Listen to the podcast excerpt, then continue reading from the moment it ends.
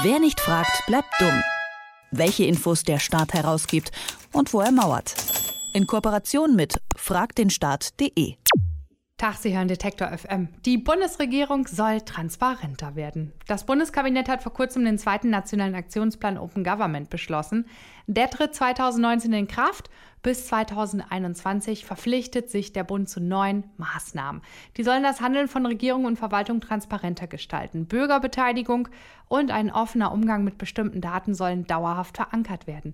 Über diesen nationalen Aktionsplan Open Government spreche ich mit Michael Peters. Er ist von der Open Knowledge Foundation. Die setzt sich unter anderem dafür ein, dass Wissen frei zugänglich ist, weil es in einem demokratischen Staat die Voraussetzung von Mitbestimmung ist. Hallo Michael. Hallo. Der Aktionsplan, der soll ja Korruption vorbeugen. Durch Transparenz soll auch das Vertrauen in die Regierung gestärkt werden. Würdest du sagen, dass der Plan, also so wie er jetzt aussieht, solche Ziele realisieren kann? Ähm, nein, das würde ich nicht sagen. Also die Ambition des Aktionsplans ist dann doch eher gering. Die meisten Verpflichtungen, die da drin stehen, sind eher ähm, Konsultationen, also dass die Zivilgesellschaft eingebunden wird. Genau. Das Auswärtige Amt, das möchte zum Beispiel Teile seines politischen Archivs öffentlich machen. Dokumente und Bilder sollen digitalisiert und zum Download bereitgestellt werden. Das betrifft Unterlagen, die zurückgehen bis ins Jahr 1867. Kann so die Arbeit der Regierung transparenter werden? Ja, durchaus. Also das ist auch ähm, eigentlich so das Highlight des Aktionsplans, dass das äh, von, von innen aus dem Außenministerium selbst äh, dieser Vorschlag kommt. Ähm, das Problem ist so ein bisschen, also das ist natürlich alles in der Vergangenheit. Das ist wunderbar, das kann man aufarbeiten. Das hilft einem natürlich nicht, wenn es jetzt irgendwie um Gesetzesinitiativen, um Lobbytransparenz geht, die aktuell äh, ansteht.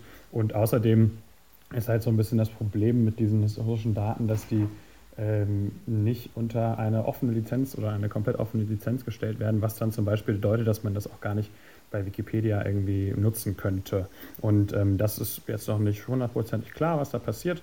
Aber dafür setzen wir uns natürlich ein, dass die Daten dann auch wirklich nutzbar sind und ähm, genau. Ein Bedenken, das manche Politiker und Politikerinnen haben, ist, dass die Daten der veröffentlichten Dokumente nicht ausreichend geschützt werden können. Also wird der Datenschutz in dieser Sache zum Verhängnis werden? Was denkst du? Würde ich sagen, ist eigentlich kein großes Problem, weil das halt schon sehr lange in der Vergangenheit zurückliegt und es sich meistens auch nicht um äh, personenbezogene Daten handelt. Ähm, und wenn es um personenbezogene Daten handelt, dann muss man halt darauf achten, dass die Verjährungsfrist gewährleistet wird. Wo wird denn jetzt über den Open Government Plan informiert? Also das ist, das ist eine super Frage. Die, der Punkt ist, die Bundesregierung ähm, hat jetzt diesen Aktionsplan ziemlich groß angekündigt. Das lief darüber, dass sogar Kanzlerin Merkel am Wochenende in ihrem Podcast äh, drei, dreieinhalb Minuten Statement dazu abgegeben hat. Das ist wunderbar. Das Bundeskanzleramt macht auf diesen Plan aufmerksam. In der Pressekonferenz hat der Regierungssprecher Steffen Seibert irgendwie äh, das Thema angesprochen. Das ist super, weil Open Government ein, ein Schnittstellenthema ist und weil das vom Kanzleramt koordiniert wird, aber dann eben in alle Ministerien gehen soll, in alle Politikbereiche gehen soll, dass alles transparenter und offener wird. Dafür braucht es auf jeden Fall Rückhalt in der Regierung und der scheint jetzt da zu sein. Das ist wunderbar, aber trotzdem geht dieser Aktionsplan halt inhaltlich nicht weit genug. Also da ähm, passiert halt ganz viel, Bürgerinnen sollen eingebunden werden, aber es steht nicht, wie konkret sie eingebunden werden, steht nicht, was für Ergebnisse aus Konsultationen hervorgehen. Wie müsste der Aktionsplan aussehen, um seine Ziele zu erreichen? Genau, also wir als ähm, Open Government Netzwerk, das ist ein Zusammenschluss von, von verschiedenen Organisationen, unter anderem auch Frag den Staat und die Open Knowledge Foundation. Wir haben uns ja zusammengesetzt und ähm, überlegt, welche Ziele denn die Bundesregierung eigentlich erfüllen müsste mit so einem Aktionsplan. Und einige der Punkte, die wirklich kritisch sind, sind halt dann eigentlich ein Lobbyregister zum Beispiel. Ne? Dass klar wird, okay, welche Lobbyisten treffen sich eigentlich mit welchen Mitgliedern der Bundesregierung, mit welchen Abgeordneten und so weiter und so fort, um den Gesetzgebungsprozess ähm, besser analysieren zu können.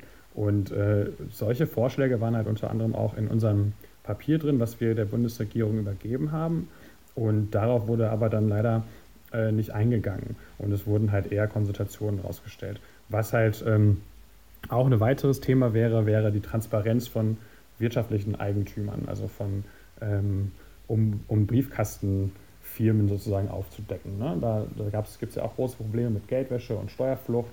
Und eine Möglichkeit, das zu bekämpfen, die Korruption, wäre halt an der Stelle auch Daten zugänglich zu machen im sogenannten Transparenzregister. Die Bundesregierung hat einen nationalen Aktionsplan Open Government für 2019 bis 2021 beschlossen.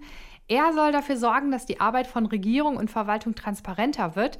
Wie der Plan aussieht und wo es noch Schwachstellen gibt, darüber habe ich mit Michael Peters von der Open Knowledge Foundation gesprochen. Danke für das Gespräch. Vielen Dank euch. Wer nicht fragt, bleibt dumm. Die Serie auf Detektor FM. Den Staat selbst was fragen? Ganz einfach. Auf fragdenstaat.de.